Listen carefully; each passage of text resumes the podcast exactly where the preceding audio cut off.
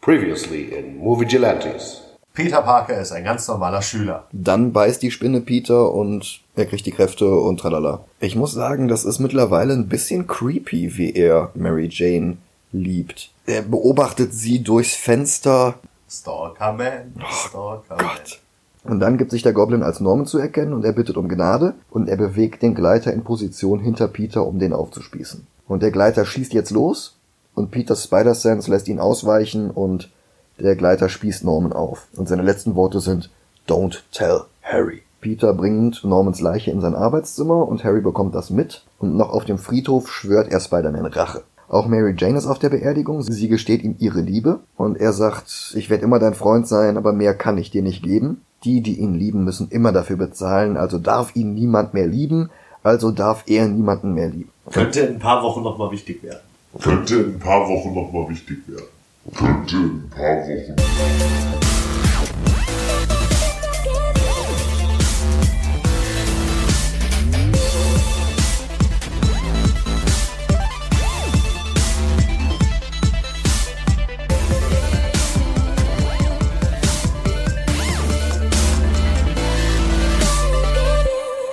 Hallo und herzlich willkommen zu einer neuen Episode Movie Gelantes. Hallo, Mein Name ist Michael Heide mein Name ist Dennis Kautz. und wir sehen uns heute eine Fortsetzung an. Und zwar Spider-Man 2. Oh ja, ich freue mich schon. Genau, von 2004. Der ist direkt in Auftrag gegeben worden. Da war der erste Spider-Man noch nicht eine Woche draußen. Krass. Und es hat sich wirklich gelohnt. Äh, sowohl Sam Raimi selbst als auch Tobey Maguire sagen, dass der zweite ihr, ihr Liebling von den dreien ist, die sie gemacht haben. Und äh, sehr, sehr große Teile der Fanbase stimmen da auch zu, inklusive mir selber.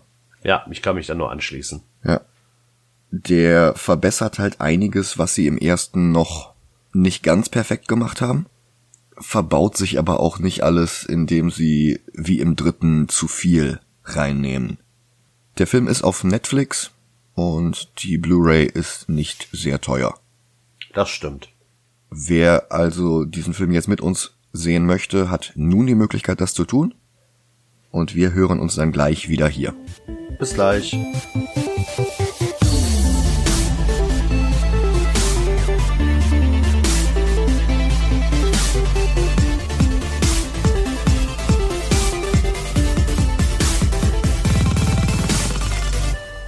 Da sind wir wieder. Hi. Ja, immer noch tatsächlich ein guter Film. Ja, in mancher Hinsicht besser, als ich ihn in Erinnerung hatte. In mancher Hinsicht nicht ganz so, aber dazu kommen wir, glaube ich, am Schluss. Ja. Der Vorspann ist genauso wie der Vorspann vom ersten, aber diesmal in Rot statt Blau. Nur zusätzlich noch mit Bildern von Alex Ross, die den ersten Film nochmal zusammenfassen. Und wem der Name Alex Ross nichts sagt, Alex Ross hat 1996 zusammen mit Kurt Busiek Marvels gemacht. Das ist eines der allerersten Projekte der Retrowelle in den Comics, die bis heute noch andauert. Für DC hat er mit Mark Waid zusammen Kingdom Come gemacht. Das ist die alternative Zukunft, in der Superman so aussieht wie Brandon Routh im CW's Crisis Crossover. Na, nice. So, das Drehbuch ist diesmal von drei Leuten, nämlich Alfred Go, Miles Miller und Michael Chabon. Äh, Go und Miller haben zusammen Mumie 3, Shanghai Noon, Shanghai Nights, äh, Hannah Montana the Movie geschrieben. Viel interessanter für Comic-Verfilmungsfans ist allerdings, dass sie zusammen Smallville erschaffen und bis zum Ende produziert haben. Also hier die Serie mit Tom Welling. Ach, krass. Das ist schon die zweite Verbindung zu CW's Crisis. Die dritte Verbindung werden wir Danny Elfmans Musik mitrechnen, weil dessen Batman-Score am Anfang der ersten Crisis-Folge für ein paar Sekunden gesampelt wird, als wir Alexander Knox auf Erde 89 sehen. Der Film ist jetzt bei 2 Minuten 42 und wir haben schon drei Verbindungen zur Crisis. Denn alles hängt zusammen, so wie dieses CGI-Spinnennetz in diesem Vorspann, in dem Film und auch bei uns. Elfman hat sich übrigens während der Produktion von Spider-Man 2 mit Raimi zerstritten und wurde dann durch Christopher Young ersetzt, der allerdings ein paar von den Elfman-Themes einfach wiederverwenden kann. Und äh, der hat dann auch Spider-Man 3 ganz alleine gesoundtrackt. So, Michael Chabon, der dritte am Skript beteiligte Autor, hatte die Romanvorlage für Wonder Boys geschrieben. Das ist ebenfalls ein Film mit Tobey Maguire. Und der hat dann den Pulitzer-Preis bekommen für sein Magnum Opus The Amazing Adventures of Cavalier und Clay. Das ist ähm, eine fiktionalisierte Biografie der Superman-Erfinder Jerry Siegel und Joe Schuster, wobei die Charaktere auch Züge haben von Jack Kirby, Will Eisner, Jim Steranko und mehr. Es gibt eine Fortsetzung zum Roman, die in Comicform bei Dark Horse Comics rausgekommen ist, geschrieben von Brian K. Vaughan. Der hat Saga gemacht, Why the Last Man, Runaways. Und zuletzt hat Chabon die Serie Picard als Showrunner betreut. Als nächstes sitzt er zusammen mit dem gerade erwähnten Brian K. Vaughan und Guardians of the Galaxy Drehbuchautorin Nicole Perlman an einem Shared Universe für Hasbros diverse Toy-Lizenzen, also G.I. Joe, Mask, Micronauts, Rom Space Knights und mehr. Nein. Der Kopf dieses Autorenteams ist Akiva Goldsman. Der hat zum einen A Beautiful Mind geschrieben, aber auch Batman Forever und Batman und Robin. Außerdem Transformers 5 und The Dark Tower. Wow. Ja, das ist jetzt seit ein paar Jahren ein bisschen still um dieses komische Movieverse, das halt immer noch nicht gelauncht ist. Aber bei den Leuten, die da beteiligt sind, bin ich trotzdem immer noch sehr gespannt und ich kann es kaum erwarten, dass das irgendwann mal losgeht. Ja, das stimmt. Regie, wie auch bei Spider-Man 1, Sam Raimi. Und wir daten jetzt diese Episode etwas, indem wir verkünden, dass Raimi gestern, einen Tag vor Aufnahme dieser Episode, offiziell bekannt gegeben hat, dass er Scott Derrickson an Doctor Strange 2 ersetzt. Jetzt hoffen natürlich alle auf einen Cameo von Spider-Man oder von Bruce Campbell, inklusive Bruce Campbell. Und ich will ja einfach nur mehr Jameson. Der ist seit Homecoming eh schon wieder im MCU und Raimi kann dann da direkt wieder seinen Bruder Ted mit einbauen. Aber ja, fangen wir vielleicht endlich mal mit dem Film an. Ja, äh, Peter Parker ist Pizzabote. Ja, und immer noch ein etwas gruseliger Stalker, der Mary Jane hinterher schmachtet. Ja. Der hat ein gerahmtes Foto von ihr neben seinem Bett stehen. Der hat Passfotos von ihr an seinem Spiegel kleben und er denkt in Monologen wie If she only knew how I felt about her. Jetzt grinst sie ihn als Supermodel von riesigen Plakatwänden an, während er selber neben seinen Spider-Man-Aktionen nicht mal diesen Job als Pizzaboten behalten kann. Lustig übrigens, in der Szene, in der er jetzt seine letzte Chance bekommt, da ist hinter ihm so ein Statist, der Dr. Pepper Cola trinkt. Der guckt die ganze Zeit in die Kamera. Und er ist nicht der Letzte in diesem Film, der die ganze Zeit in die Kamera guckt, von diesen Statisten. Da, da musst du halt nochmal drauf achten. Ne? In, in jeder Massenszene hast du irgendwen, der straight in die Kamera reinguckt. Geil. Äh, bekannter als dieser Statist, der mir nicht mal namentlich bekannt ist, ist die Rezeptionistin, die jetzt wegen seiner verspäteten Lieferung nicht bezahlen will und Peter letzten Endes seinen Job kostet. Das ist nämlich Emily Deschanel aus Bones. Das ist also wirklich völlig irre, SchauspielerInnen in diesem Film in kleinen Miniparts zu sehen, die nach diesem Film dann mit Serien super bekannt wurden. Ich, ich kann mal einen Counter machen. Ähm, also der zweite Counter sind Doctor Strange Anspielungen. Die Pizzeria ist nämlich in der Bleecker Street. Das ist eine reale Straße in Manhattan. Und in den Comics wohnt da Doctor Strange. Also Wong natürlich auch. Und in den DC Comics wohnt da Green Lantern Kyle Rayner. Oder hat da lange gewohnt.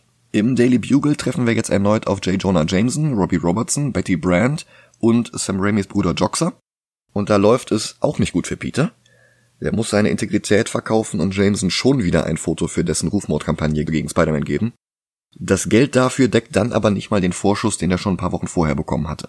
So sein vierter Vollzeitjob neben Spidey, Pizzeria und Fotos für den Bugle ist ein Studium bei Dylan Baker als einarmiger Professor Kurt Connors, der im ersten Film schon erwähnt wurde und der in einem späteren Film zur Echse hätten werden sollen, bevor Raimi und Sony sich für Spider-Man 4 nicht einig werden konnten, was dann zum Relaunch Amazing Spider-Man mit Andrew Garfield geführt hat, wo dann aber auch die Echse direkt im ersten Film war. Dann allerdings natürlich nicht mehr gespielt von Dylan Baker, sondern von Rice Iphans, glaube ich, spricht man den Namen aus. Mhm.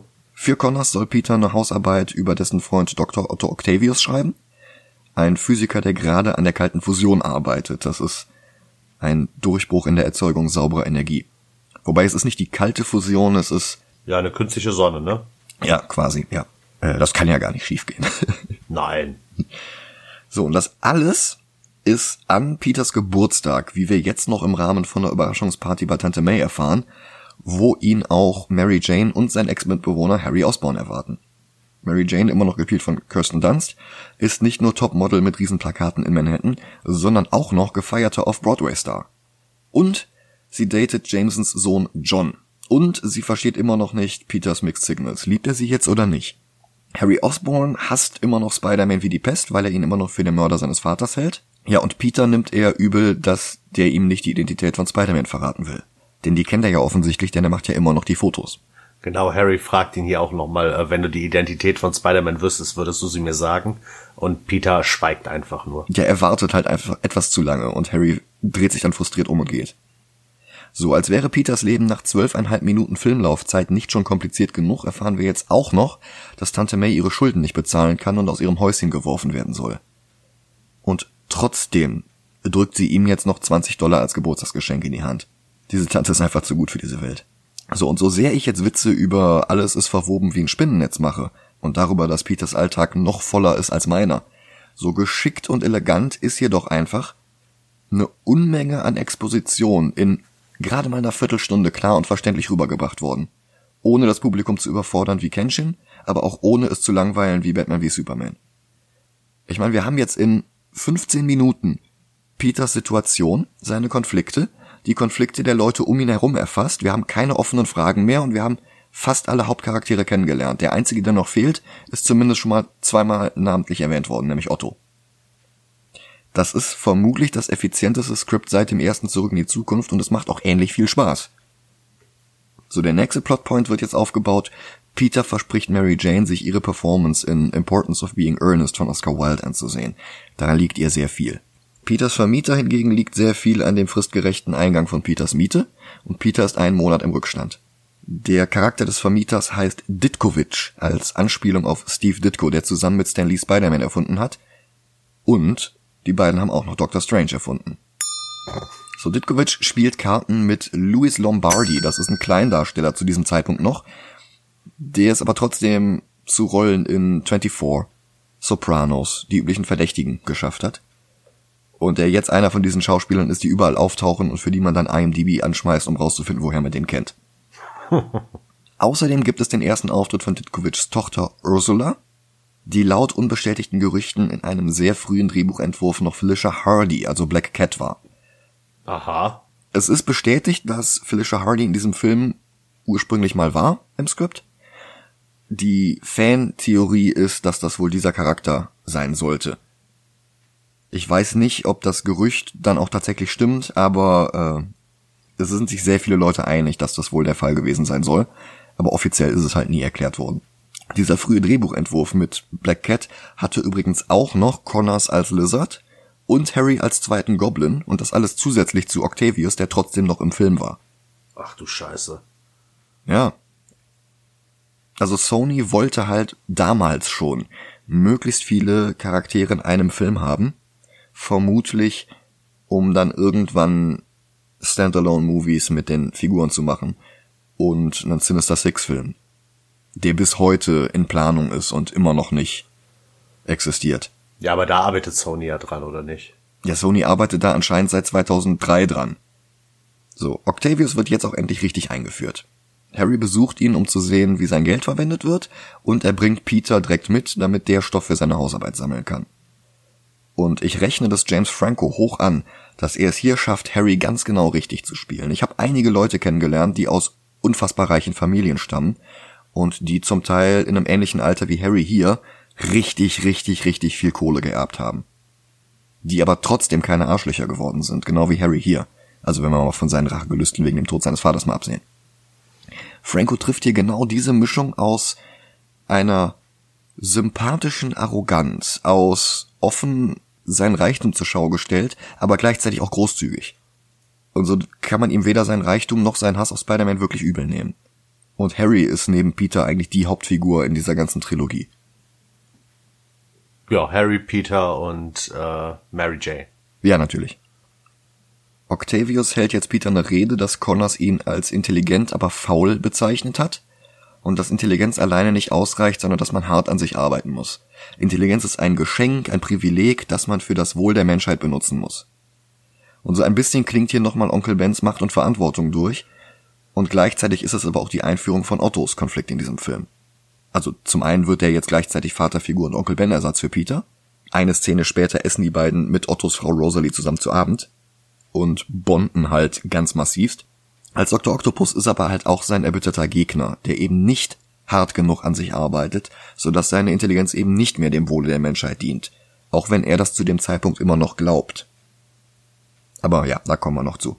Das ist tatsächlich auch einer der im Nachhinein Schwachpunkte des Films, weil ich diesen Konflikt besser in Erinnerung hatte. Okay. Aber ja, kommen wir gleich noch zu. Rosalie wird gespielt von Donna Murphy, das ist äh, die die Hexe aus Disneys Rapunzel. Also hier diese diese Mutter Gürtel oder wie sie heißt. Mhm. Erwähnenswert vielleicht auch noch Daniel Day Kim, der im selben Jahr noch mit Lost durchstarten würde. Da spielt er Jin. Der ist hier Ottos Laborassistent und hat genau einen Satz Dialog. Peter ist so klug, sein rotblaues Kostüm und seine weißen Hemden zusammen in einer Maschine zu waschen, sodass das Kostüm auf alles andere abfärbt. Und dann zieht er halt einen Anzug an, weil er zu Mary Janes Theaterstück will. Ein sehr trauriges Sträußchen Blumen kauft er auch noch und dann fährt er los. Bisschen knapp, aber er hätte es geschafft, wenn er nicht fast von einem Lincoln Continental überfahren worden wäre. Peter springt von seinem Roller, sagt zwei staunenden Proto-Miles Morales Kindern, dass sie ihr Gemüse essen sollen und verfolgt dann den Lincoln. Ich liebe einfach dieses, was du gerade sagst, äh, mit den kleinen Kindern, denen er rät, äh, ihr Gemüse zu essen. Und ich liebe es, dass das eine von den Kindern sagt, "Oh, das sagt meine Mama auch immer. Irgendwas muss da dran sein. Frag mich nicht warum, aber ich liebe diese Szene. Die Szene ist auch großartig und es hilft halt, dass diese beiden Kinder die Halbbrüder von Tommy Maguire sind. Ach nein. Ja, Ah, wie süß. Peter verfolgt dann den Lincoln, denn der wurde die ganze Zeit mit Sirene von der Polizei verfolgt und das triggert bei ihm halt anscheinend Flashbacks an den Kerl, der Onkel Ben erschossen hat. Zumal bei der Verfolgungsjagd jetzt auch ganze Autos durch die Gegend fliegen und irgendwer Netze spinnen und die Umstehenden beschützen muss. Er holt die Gauner ein, der PS4-Spieler drückt die richtigen Knöpfe, sodass er sie überwältigen kann und klebt sie an den Laternenpfahl. Und dann fährt er mit dem Auto der Gangster zum Theater. Und da erwartet ihn halt ein Polizist. Wenn du das hier hinstellst, dann muss ich's abschleppen lassen. Wie auch immer. Peter betritt das Theater und siehe da Bruce Campbell als Platzanweiser und quasi Türsteher, der gerade vor dem Eingang zum Saal steht und Peter erstmal darauf aufmerksam macht, hier richte mal deine Krawatte, mach mal deine Schuhe zu. So nach dem Motto, komm, wenn du das jetzt alles machst, kannst du reingehen, wenn du gut aussiehst. Peter macht es alles und er sagt, tja, sorry, die Tür mache ich nicht mehr auf, wenn das Theaterstück schon angefangen hat. Ja. Das ist so ein bisschen wie Alfred Hitchcock bei der Kinovorführung von Psycho. Da hat er halt auch niemanden in den Film reingelassen, wenn der schon angefangen hatte. Damit keiner nur den halben Film mitkriegt, damit keiner sich selber den Film ruiniert, damit keine Spoiler nach außen geraten. Das war damals ziemlicher Marketing-Move. Und Campbell kommentiert das hier mit It helps maintain the illusion. Was in Verbindung mit seinem Cameo in Spider-Man 1 dazu geführt hat, dass tausende Fans jetzt dachten, Raimi baut hier jetzt über mehrere Filme hinweg heimlich Mysterio auf, weil Illusion, haha. Ah, okay. Das äh, sollte. Haben die dann gesagt, Bruce Campbell soll Mysterio spielen? Raimi hatte das wohl angeblich für Spider-Man 4 in Erwägung gezogen, nachdem er in 3 nochmal einen anderen Cameo hatte. Aber zu Spider-Man 4 kam es ja nie. Mysterio wird übrigens 15 Jahre nach Spider-Man 2 von Jake Gyllenhaal gespielt, der lustigerweise hier in Spider-Man 2 beinahe Spider-Man geworden wäre. Ach krass. Ja, Tobey Maguire hatte sich den Rücken beim Dreh von Seabiscuit verletzt und musste vor Drehbeginn erst noch ausheilen. Ist das der äh, äh, Jockey-Film? Genau. Ah. Wenn Raimi den Dreh nicht verschoben hätte, dann wäre Gyllenhaal hier eingesprungen. Hat er dann aber wohl, um doch noch Maguire nehmen zu können. Gyllenhaal damals übrigens zusammen mit Kirsten Dunst. Denn alles hängt halt zusammen wie ein Spinnennetz. So, Importance of Being Earnest hat Off-Broadway anscheinend keine Pause, nach der man zusammen mit allen, die die erste Hälfte gesehen haben, zusammen reingehen kann. Und darum wartet jetzt Peter frustriert vor dem Theater auf das Ende des Stückes. Eine Asiatin spielt auf einer Geige und singt dazu sehr schief die Titelmusik aus dem 60er Jahre Spider-Man Cartoon. Die kommt später nochmal wieder. Peter will Mary Jane sprechen, traut sich dann aber nicht über die Straße und sieht dann stumm stalkend zu, wie MJ von ihrem Freund John abgeholt wird. John ist der Astronautensohn von J. Jonah Jameson, der in den Comics durch einen Zauberstein vom Mond zum Werwolf wird. Lange Geschichte. Äh, äh, mach weiter. Uh, später arbeitet er als Wachmann bei Ravencroft, das ist das Arkham Asylum von Spider-Man. Und in der 90er Zeichentrickserie war er dafür verantwortlich, dass der Venom-Symbiont auf die Erde geholt worden ist. Genau, weil er mit seinem Space Shuttle nämlich auf einer Brücke landet. Ja. Also es ertönen schon wieder Sirenen und Peter zieht sich in der Gasse um, schwingt durch die Straßen und verliert seine Kräfte. Sein Netz funktioniert nicht mehr, er knallt auf ein Dach, kriegt Höhenangst, seine Brille, also er braucht wieder seine Brille. Und er muss jetzt mit dem Aufzug nach unten fahren, wo er dann awkward Dialog hat mit Hal Sparks aus Queer as Folk. Am nächsten Tag will er Mary Jane am Münztelefon beichten, dass er Spider-Man ist, aber sein Geld reicht nicht. Und als dann die Verbindung getrennt wurde, fängt er dann einen langen Monolog an mit dem, was er eigentlich hätte sagen sollen. Für Ottos Fusionsvorführung zieht er sich jetzt ein Exoskelett an mit vier mechanischen Tentakelarmen. Die haben allesamt eine KI und sind mit seinem Nervensystem verbunden und der einzige Schutz dagegen, dass die KI der Arme seinen Geist beeinträchtigt, was halt offensichtlich eine Möglichkeit ist, die alle Beteiligten in Erwägung ziehen, ist ein einzelner futzekleiner Computerchip, völlig ohne Schutz, ohne Backup, der offen exponiert am obersten Punkt dieser künstlichen Wirbelsäule ist. Das seltene Tritium, das er für seine Fusion benötigt, gibt es übrigens wirklich. Aber hier in dem Film ist das halt Harry, der ihm das gibt. So, und es funktioniert. Otto erschafft eine Miniatursonne, die Energie erzeugt. Aber die erzeugt halt auch ein unglaublich starkes Magnetfeld. Und obwohl Otto beschwört, dass sich die Fusion stabilisieren wird, geht jetzt Peter als Spider-Man dazwischen und versucht das Experiment abzubrechen. Das lenkt dann Otto ab, alles explodiert, eine zersplitternde Glasscheibe tötet Mrs. Octavius und noch dazu überlastet ein einziger Stromstoß den Schutzchip in den Armen. So, und als wäre all das nicht genug, ist Harry durch das Scheitern des Projektes auch noch pleite. Und das Einzige, was ihm bleibt, ist sein Hass auf Spider-Man. Ich finde das auch nochmal an der Stelle schön, wie ähm, Harry fast von einem Metallregal erschlagen worden wäre. Spider-Man ihn rettet und er zu Spider-Man sagt, das ändert gar nichts. Ja. Das ist auch so eine richtig starke Szene, finde ich. Ja, und auch super auch geschauspielert von Franco. Mhm. Ein Arzt versucht jetzt die Arme von einem bewusstlosen Octavius zu trennen, aber die Arme erwachen zum Leben. Nicht Octavius selbst, der ist immer noch bewusstlos. Und das hier ist jetzt alleine die KI der Arme und die tötet wahllos alle Personen im Raum auf sehr brutale Art für den FSK 12 Film. Ja. Also da kommt halt wirklich nochmal der Horrorregisseur in Sam Raimi Das durch. wollte ich gerade sagen. Die, äh, die Szene tauscht Doc Ock mit irgendeinem Tentakelmonster aus. Und es könnte eine Szene aus Evil Dead sein. Auch das mit der Kettensäge, das ist so eine Anspielung auf Ash. Ja, natürlich. Du hast auch eine Ärztin, die von Tentakeln über den Boden gezogen wird und die Fingernägel hinterlassen noch so Spuren in diesem Boden, also in dem Linoleum. Ja. Das haben sie übrigens gedreht, indem sie da vorher Wachs verteilt haben, wo dann, also in Wachs kann auch ich mit meinen Fingernägeln Spuren hinterlassen, aber es sieht halt so krass aus. Ja. Die Perspektiven, die, die, die Sicht aus den Kameras der Armen, also völlig, völlig irre. Das hat mich ein bisschen an Predator erinnert. Ja, mich halt massivst an Evil Dead. Und Ja, klar. ein bisschen auch lustigerweise an Staplerfahrer Klaus. Noch nie geguckt. In der Romanadaption soll die Szene hier übrigens noch heftiger sein, da verlassen dann auch noch diverse Innereien die dazugehörigen Körper. Oha. Octavius kommt jetzt zu sich, sein Geist wird überlagert von der KI der Arme, wobei er immerhin noch so einen Anakin No Moment bekommt. Er verlässt die Klinik, seine Arme packen instinktiv Ausos und werfen sie durch die Gegend. Und Otto läuft zum Pier, wo sein Blick einen langsam entstehenden Plan verrät. Jameson hingegen braucht jetzt erstmal einen Namen für diesen neuen Schurken. Und Ted Raimi schlägt vor Doctor Strange. Also es ist echt unfassbar, wie viele Verbindungen zu Doctor Strange es gibt. Egal, der Name ist schon vergeben und sie landen dann bei Dr. Octopus. Peter kommt hinzu und Jameson heuert ihn an, auf einer Gala im Planetarium Fotos von seinem Lykanthropensohn zu machen. Peter fragt nach einem Vorschuss und Jameson lacht das Sample aus Cypress Hills Insane in the Brain. Link in den Show Notes. Ottos Tentakel überzeugen ihn davon, dass er sich nicht verrechnet haben kann. Und er fasst nicht ganz bei sich den Entschluss, das Experiment zu wiederholen. Woher er das Geld nehmen soll? Naja, stehlen ist eine Option. Denn wie eines der Tentakel ihm wortlos einredet, es wäre ein größeres Verbrechen, der Welt die Fusion vorzuenthalten. Peter und Tante May sind inzwischen bei der Bank und bitten um einen weiteren Kredit und ihr Sachbearbeiter ist Joel McHale, der einige Jahre später die Hauptrolle in Community spielt. Und der lehnt jetzt ab, weil Tante May keinerlei Sicherheiten vorweisen kann.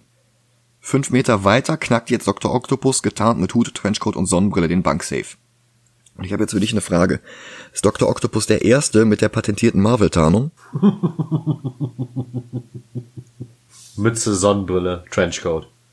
Peter verschwindet. Spider-Man taucht auf und prügelt sich jetzt mit Octavius und mitten im Kampf stottern seine Kräfte wieder. Damit nicht genug, rollt eine kostbare Münze vor die Füße von Joel McHale und der will sie heimlich einstecken, aber Tante May haut ihm auf die Pfoten. So ein bisschen wie in der Thanksgiving-Szene in Spider-Man 1. Stimmt. Tante May wird kurz danach von Dr. Octopus als Geisel genommen, damit der der Polizei entkommen kann. Und der krabbelt mit ihr die Wand hoch. Es gibt eine unglaublich schöne Sequenz, wie eine Dame in irgendeinem Großraumbüro diese Erschütterungen wahrnimmt, zum Fenster geht, Dr. Octopus da hochkrabbeln sieht und dann wirklich auf die Kamera zurennt und laut kreischt wie in einem 50er Jahre Horrorfilm. Sam Raimi halt. Mhm. Spider-Man geht dazwischen. Tante May hängt letztlich mit ihrem Schirm an einem Fensterrahmen in 20 Meter Höhe, aber ist nicht so schlimm. Direkt 5 Zentimeter darunter ist so ein Sims, auf dem sie dann stehen kann. Schutt fällt zu Boden, aber Stan Lee ist wieder da, um Umstehende zu retten. Peter und Otto verprügeln sich gegenseitig. Und Otto will den auf ihn zurasenden Peter mit einem Messer attackieren, aber Tante May geht mit ihrem Schirm dazwischen und haut den dann so von hinten auf den Kopf. Ja, Tante May ist awesome. Die ist so großartig. Das ist auch, ähm, ich meine, ich finde hier, ähm, ah, hilf mir kurz, die Schauspielerin, die die in den neuen Filmen spielt. Marisa Tomei. Ja, genau. Ich finde sie großartig, aber alleine vom Alter und Aussehen her passt die aus den Sam Raimi Spider-Man-Filmen am besten. Ja, Rosemary Harris, Ja. die ist echt fantastisch. Also ich vergleiche alles immer mit der Animated-Serie. Weil das für mich damals der erste Zugang zu Spider-Man war. Ja, Und es, es war einfach so, wenn, wenn ich nicht gewusst hätte, dass es Tante May ist und sie hätten in dem ersten Spider-Man-Film sie nur gezeigt, ohne Namen, ohne alles, hätte ich gesagt, das ist Tante May. Ich liebe es einfach. ja, die ist toll. Peter setzt sie dann auf sicherem Boden ab und schwingt davon. Octopus entkommt. Auf der Gala für den Man-Wolf stellt sich jetzt Peter extrem ungeschickt an. Harry hingegen betrinkt sich einfach nur vor Frust. Und Mary Jane, das Date vom Werwolf, sieht Peter in der Menge. Die beiden unterhalten sich kurz auf der Dachterrasse und Peter zitiert romantische Gedichte. Mary Jane zählt auf, wer alles ihr Theaterstück gesehen hat. Tante May, Harry, der American Werewolf in London, ihre Eltern. Ja gut, ihr Vater aber auch nur, um sich um hinter der Bühne Geld zu borgen. Ja gut, aber immerhin war er da. Ja. Harry greift ihn jetzt wegen Spider-Man an und klatscht ihm so schwache Ohrfeigen ins Gesicht. Und dann nimmt MJ auch noch den Heiratsantrag von Dog Soldiers an.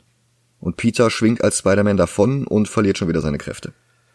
Ein Arztbesuch bestätigt, dass die Probleme psychosomatisch sind. Und ein Traum von Onkel Ben hilft jetzt auch nicht weiter, aber ohne Kraft auch keine Verantwortung, denkt sich Peter und wirft sein Kostüm in den Müll. Das ist eine perfekte Nachbildung von der Seite aus Spider-Man No More in Amazing Spider-Man Nummer 50. Das war übrigens auch der erste Auftritt vom Kingpin. Und wie in Spider-Man No More landet auch hier das Kostüm bei Jameson, der sogar die Schlagzeile Spider-Man No More auf die Titelseite vom Bugle setzt. Peter hingegen kriegt sein Leben endlich in den Griff. Connors lobt ihn, er isst eine Tofu-Hotdog, statt der Polizei bei einer Verfolgungsjagd zu helfen, und er schafft es sogar zu Mary Janes Theaterstück. Und er versucht jetzt, die mit dem Priester von Tucker Mills verlobte Mary Jane anzubaggern. Inklusive, ha, will you think about it und uh, it's not that simple. Also, Dick Move. Als ein junger Mann von zwei Schlägern in einer dunklen Gasse verprügelt wird, dreht sich Peter um und geht in eine andere Richtung. Das Einzige, was noch fehlt, ist, dass er anfängt zu pfeifen.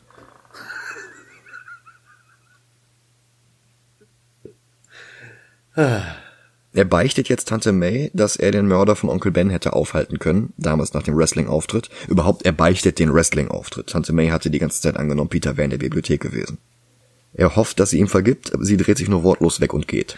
Also ich muss ganz ehrlich sagen, es ist, das, das ist okay. Ich kann es verstehen, dass er es verheimlicht hat und jetzt erst damit rausrückt. Ja, Aber, weißt du, dass sie eigentlich einen anderen Grund haben müsste, auf ihn sauer zu sein? welchen denn? Die Bank wird angegriffen und er geht und lässt sie alleine. Ja, stimmt das noch dazu, ja. Peter, ey. Octavius hat es jetzt inzwischen fast geschafft, seine Fusionsmaschine nachzubauen. Der braucht bloß noch sein Tritium. Und das will er jetzt von Harry, der sich gerade über, einem Spider-Man-Schnellhefter ein zweites Loch in den Arsch säuft. Der geht auf den Balkon, Dr. Octopus erscheint, Harry schlägt ihm einen Deal vor und Octopus bekommt sein Tritium, wenn er Spider-Man schnappt und zu Harry bringt. Und als Hinweis, wie er Spider-Man finden soll, bringt Harry jetzt auch noch Peter ins Spiel. Peter sieht sich gerade eine Schlagzeile an, dass das Verbrechen seit Spider-Mans Verschwinden um 75 Prozent angestiegen ist, als ein Mann um Hilfe ruft. Ein Gebäude steht in Flammen, ein Kind ist noch drin und Peter zögert nicht, sondern stürzt sich in die Flammen. Er findet das Mädchen in einem Kleiderschrank und flieht mit ihr aus dem Inferno. Sie helfen sich gegenseitig und er schafft es dann mit ihr nach draußen, aber einen anderen im vierten Stock hat er nicht mehr retten können, wie er dann von den Feuerwehrleuten erfährt. Ich finde die Szene so süß, wenn Peter da hängt an dieser kaputten Treppe und das Mädel hingeht und versucht ihn hochzuziehen. Ja. Das ist wieder so eine gute Szene. Ja, absolut. Also er stellt sich jetzt ans Fenster und fragt sich selbst laut, was er jetzt nur tun soll. Und ähm, Ursula Not Blacketovic kommt hinzu und bietet Peter ein Stück Schokoladenkuchen und ein Glas Milch an. Das ist so unfassbar süß, wie schüchtern sie ihn anhimmelt. Eine Nachricht hat sie auch noch für ihn, und zwar von May. Denn sie hat zwar eine Verlängerung bekommen, um das Geld zurückzuzahlen, aber sie hat sich trotzdem entschieden, in eine kleinere Wohnung zu ziehen. Und sie hat Peter vergeben. Sie ist stolz, dass er den Mut hatte, ihr die Wahrheit zu sagen. Und sie hat all seine Comics verschenkt. Jetzt sollte Peter sauer sein. Aber jetzt mal, jetzt mal eine Frage. Ja, Was lesen die für Comics in Comics? Lesen die da äh, Geschichten über uns oder? Es gibt da zwei Ansätze. Es gibt einmal den Ansatz bei Flash, wo Barry Allen, schon bevor er selber zum Flash wurde, die Comics über Jay Garrick als Flash gelesen hat. Genau. Und es gibt den Ansatz aus Watchmen von Alan Moore, dass in einer Welt, in der Superhelden existieren, Superhelden automatisch so banal sind, dass niemand mehr darüber lesen will. Da sind dann stattdessen die Piratencomics der letzte Schrei. Okay, es gibt aber noch einen dritten Ansatz. Ach so? Ja, das hast du. Boah, ist das, bei was ist das? Auf jeden Fall ist das bei ähm, Agents of Shield in der ersten Folge. Da geht ein Vater mit seinem Sohn an so einem Geschäft vorbei mit so Sammelfiguren und sowas alles. Und da hängen dann Comics der Avengers. Oder in Captain America gibt's doch auch Captain America Comics. Ach so, ja, stimmt. Das ist äh, in den also in den Marvel Comics gibt es Marvel Comics. Ja, genau. Das hatte ursprünglich damit angefangen, dass sich die ganzen Creators selber als Cameos immer reingezeichnet und reingeschrieben hatten. Aber das ähm, wurde dann teilweise sogar so, dass die Marvel Comics bei uns in der echten Welt die Marvel Comics aus den Marvel Comics veröffentlicht haben. Und Steve Rogers, also Captain America, hat in den Captain America Comics eine Zeit lang die Captain America Comics gezeichnet. What? Ja. Das war Mark Grunwald als Autor. Okay. Ich meine, warum nicht? Da hat Steve Rogers halt einen Job bei Marvel Comics bekommen, um die Captain America Comics zu zeichnen. Wow. So, Peter hilft Tante May beim Entrümpeln und ein Nachbarsjunge fragt Peter, also den Fotografen von Spider-Man, hey, wo ist denn eigentlich Spider-Man geblieben? Ob der, ob der, jetzt, ob, ob der jemals wiederkommt? Und May sagt jetzt, dass Menschen wie Nachbarsjunge Henry Helden brauchen und dass in uns allen ein Held steckt. Und das ist genau das, was Peter hören musste. Und er entscheidet sich, alles zu opfern, was er in den letzten Tagen oder Wochen, der Film ist also ein bisschen unklar, gewonnen hat. Und er entscheidet sich, wieder Spider-Man zu sein. Entschlossen springt er vom Dach, aber seine Kräfte sind noch nicht wieder zurück und eine Wäscheleine bremst seinen Fall. Er verletzt sich den Rücken beim Sturz auf ein Auto. Und das Krasse ist, dass diese Szene schon im Drehbuch stand, bevor Maguire Seabiscuit gedreht hatte und sich tatsächlich den Rücken verletzt hat. ist die Szene dann echt? Ah nee, das ist vor Seabiscuit, ne? Oh, also, Es ist vor Seabiscuit geschrieben, Ja. dann hat er Seabiscuit gedreht, hat sich den Rücken verletzt und dann haben sie nicht Jake Gyllenhaal genommen, sondern ihn und er durfte jetzt noch mal eine Szene drehen, in der er sich selbst den Rücken verletzt. Ich bin sicher, das hat er ganz gut schauspielen können. ja, darauf wollte ich hinaus. Ja. Mary Jane plant jetzt die Hochzeit mit Lon Chaney und will Peter nicht einladen. Aber sie bittet den Fluch von Sinestro, sie auf der Couch liegend kopfüber zu küssen. Und es ist einfach nicht dasselbe für sie wie mit Spider-Man. Auch eine sehr, sehr awkward Szene. Und ich weiß nicht, was das aus dem Charakter von Mary Jane macht. Ist ein bisschen komisch. Sie trifft sich jetzt mit Peter in einem Café und sie will ihm anscheinend noch eine Chance geben. Obwohl sie bereits die Hochzeit mit dem Werwolf plant. Nee, ich glaube nicht, dass sie ihm eine Chance geben will. Aber Peter lässt sie doch schon wieder abblitzen. Ja, ich glaube, sie will einfach nur wissen, ob er Spider-Man ist. Nee, nee, sie will wissen, ob er sie liebt. Sie sagt doch zu ihm, dann küss mich bitte noch einmal. Oder irgendwie so. Ach so, ja, das, das auch noch, ja. Und damit will sie doch quasi nur testen, ob er Spider-Man ist. Nee, sie fragt halt, sie fragt halt, ob er sie liebt. Und er druckst so ein bisschen rum und lügt dann sehr, sehr plump, nee, nee, ich lieb dich nicht. Und dann will sie, dass er sie küsst. Okay. Und das will er gerade machen und in dem Moment fliegt ein Auto durch die Scheibe. Eine Szene, die unglaublich überraschend wäre, wenn sie nicht damals in allen Trailern gespoilt worden wäre. Das stimmt. Also da fing das halt wirklich an, dass, dass Marvel-Verfilmungen alles im Trailer hatten. Alle großen Twists und alle großen Überraschungsmomente, sodass du dann im Film selber nur, ja, gut, kenne ich schon aus dem Trailer sagen konntest. Peter reißt MJ zu Boden, die beiden stehen auf, die Tentakel des Oktopus kommen näher und das ist so gut gemacht. Jedes Mal, wenn die Erschütterung vom Aufsetzen eines Tentakels kommt, zoomt die Kamera ein bisschen näher an die Leute ran. Zusätzlich mit ein bisschen Gewackel wie bei Shatner's Star Trek. Otto greift sich Peter und verlangt, dass sich Spider-Man um Punkt 3 Uhr mit ihm trifft und er nimmt Mary Jane als Geisel. Und das reicht jetzt. Peter ist entschlossen, sie zurückzuholen und diese Entschlossenheit erweckt dann seine Kräfte wieder. Er stiehlt sein Kostüm aus Jamesons Büro im Bugle, gerade in dem Moment, in dem Jameson einsieht, dass Spider-Man ein Held ist. Aber dass Spider-Man den Anzug zurückklaut, gibt Jameson dann seine alte Einstellung zurück und oh nein, wir diese Bedrohung, wir müssen sofort eine Schlagzeile machen. Das ist so ein bisschen wie die Szene im ersten Teil, wenn äh, Norman Osborn ihn fragt, wer macht die Fotos von Spider-Man? Und er halt Mhm. sagt, ich weiß es nicht, die werden per Post geschickt. Das ist wieder so, so, Jameson ist ein Arsch, aber auch nicht immer. Ja. So, Peter ist pünktlich für das Treffen mit Otto und die beiden werfen sich gegenseitig New York an den Kopf. Und der Kampf verlagert sich auf einen U-Bahn-Zug, der wie in Berlin oder Chicago oberirdisch auf Brücken durch die Stadt führt, was im echten New York gar nicht der Fall ist. Nicht? Nicht. Okay. Aber egal, sieht toll aus und die Bahn ist vollgestopft mit C-Promis wie äh, Phil Lamar, der für den Justice League Cartoon John Stewart gesprochen hat. Ach krass. oder, oder YouTube-Star äh, Chloe Dykstra. Und wie geil ist denn bitte die Szene, in der Octopus die Bremsen sabotiert, die Bahn auf die Clayton-Schlucht zurasen lässt und Peter muss dann den Zug mit seinen Netzen aufhalten. Ja. Was man danach auch in sehr vielen Spider-Man-Filmen hatte. Ja. Gut, er macht ein Gesicht wie andere beim Kacken, aber selbst das ruiniert die Szene nicht. Ja.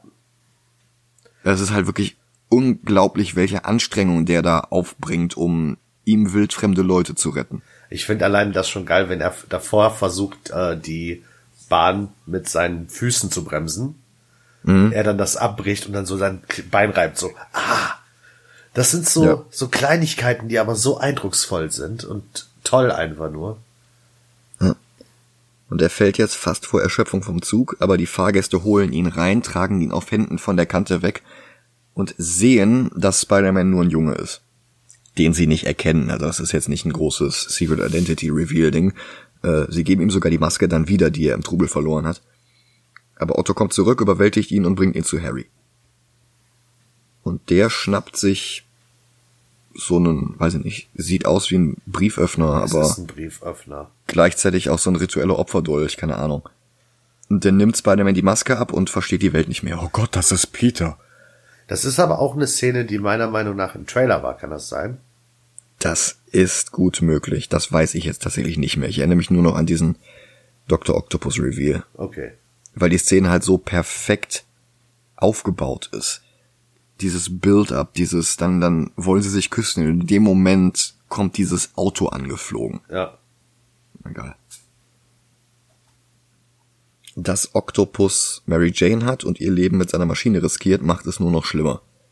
Und Harry sagt jetzt Peter ins Gesicht, dass Peter seinen Vater getötet hat und Peter streitet es nicht ab, sondern sagt nur, ja, es gibt jetzt Wichtigeres.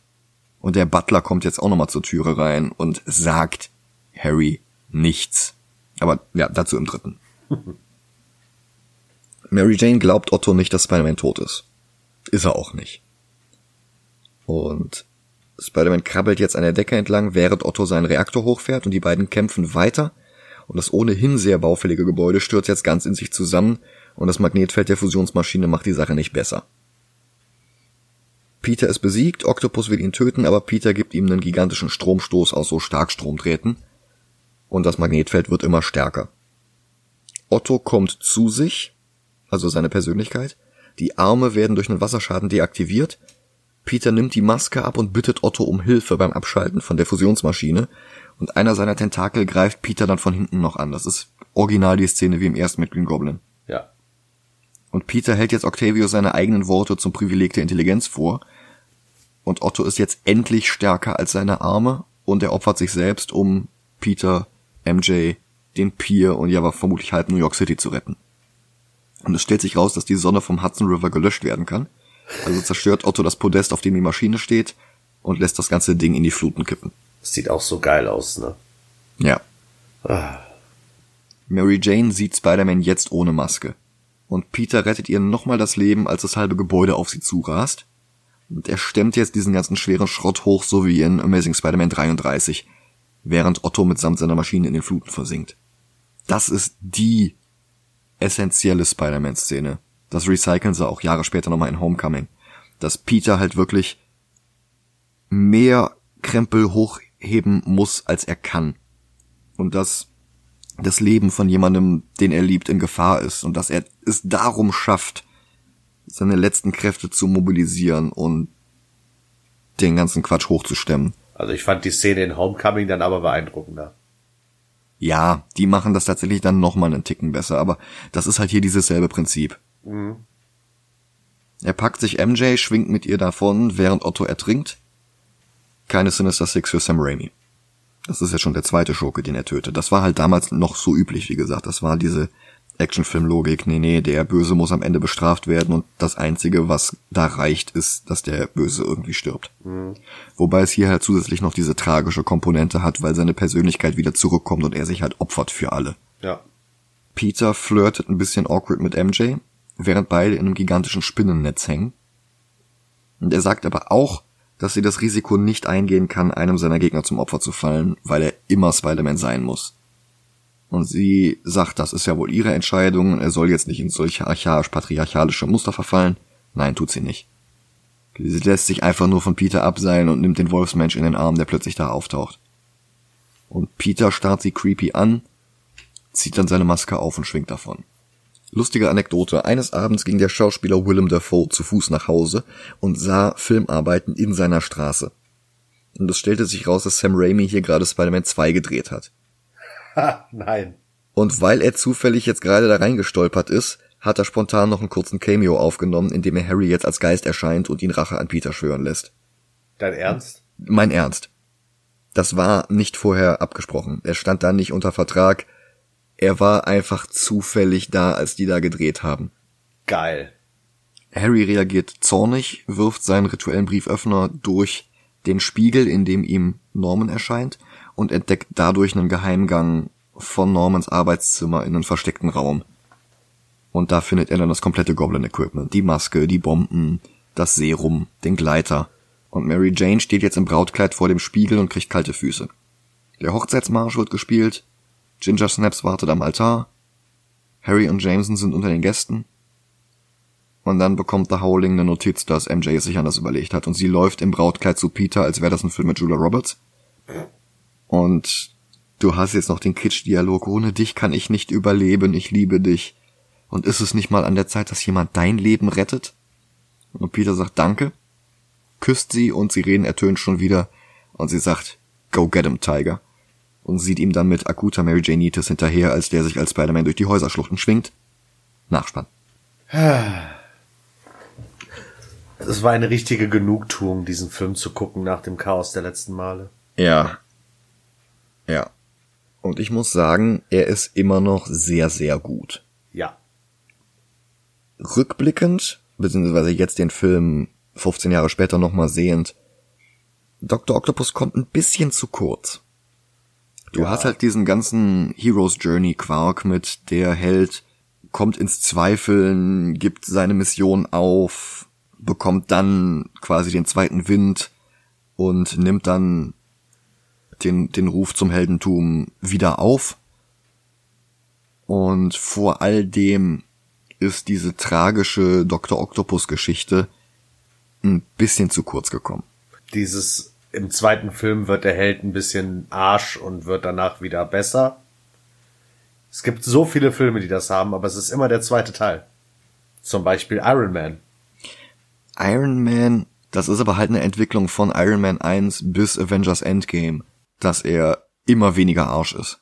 Da, das ist richtig. Aber du hast halt in, äh, vor allem im Iron Man 2 dieses, äh, dass er dann seine eigene Party crasht im Iron Man Anzug und sowas und dann diesen Downfall hat, aber dann später im Film wieder der Held ist. Ist nicht so Ja. extrem wie bei Spider-Man.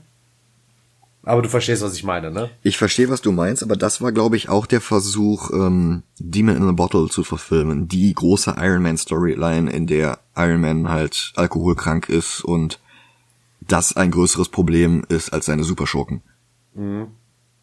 Das hatte im ersten schon damit angefangen, dass Tony Stark in der ersten Sequenz, in der du ihn siehst, ein Schnapsglas in der Hand hat.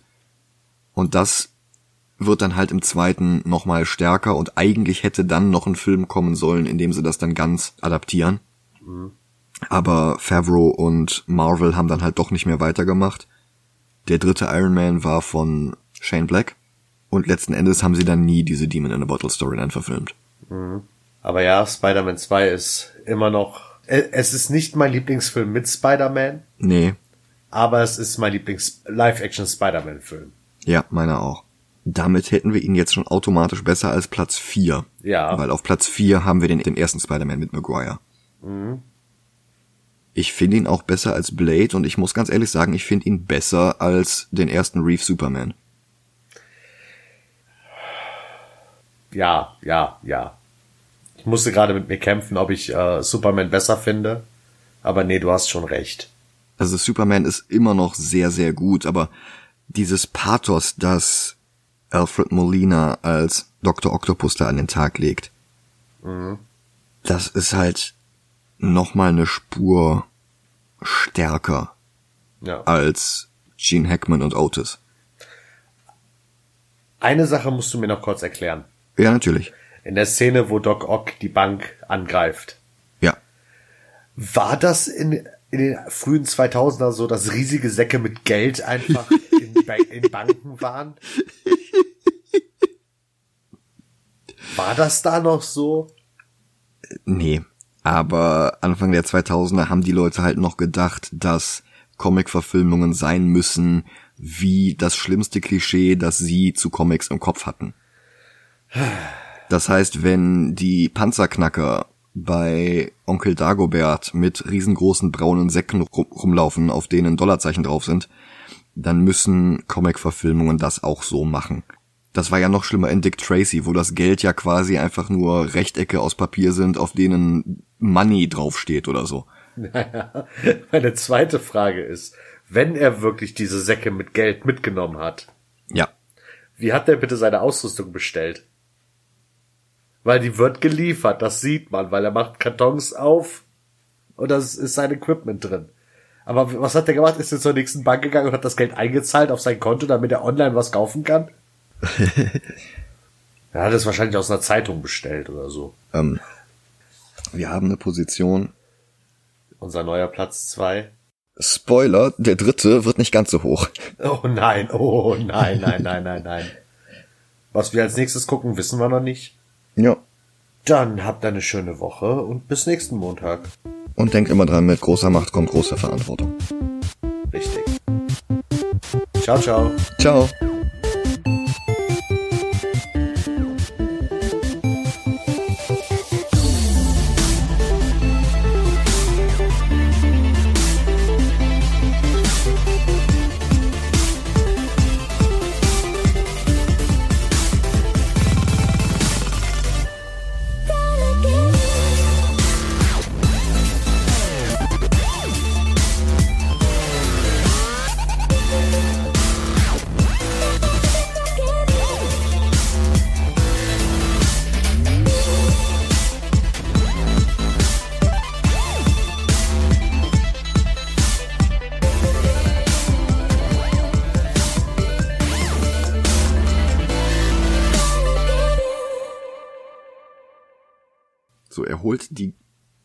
Ich sag das nochmal ohne so. Ich sag zu oft so.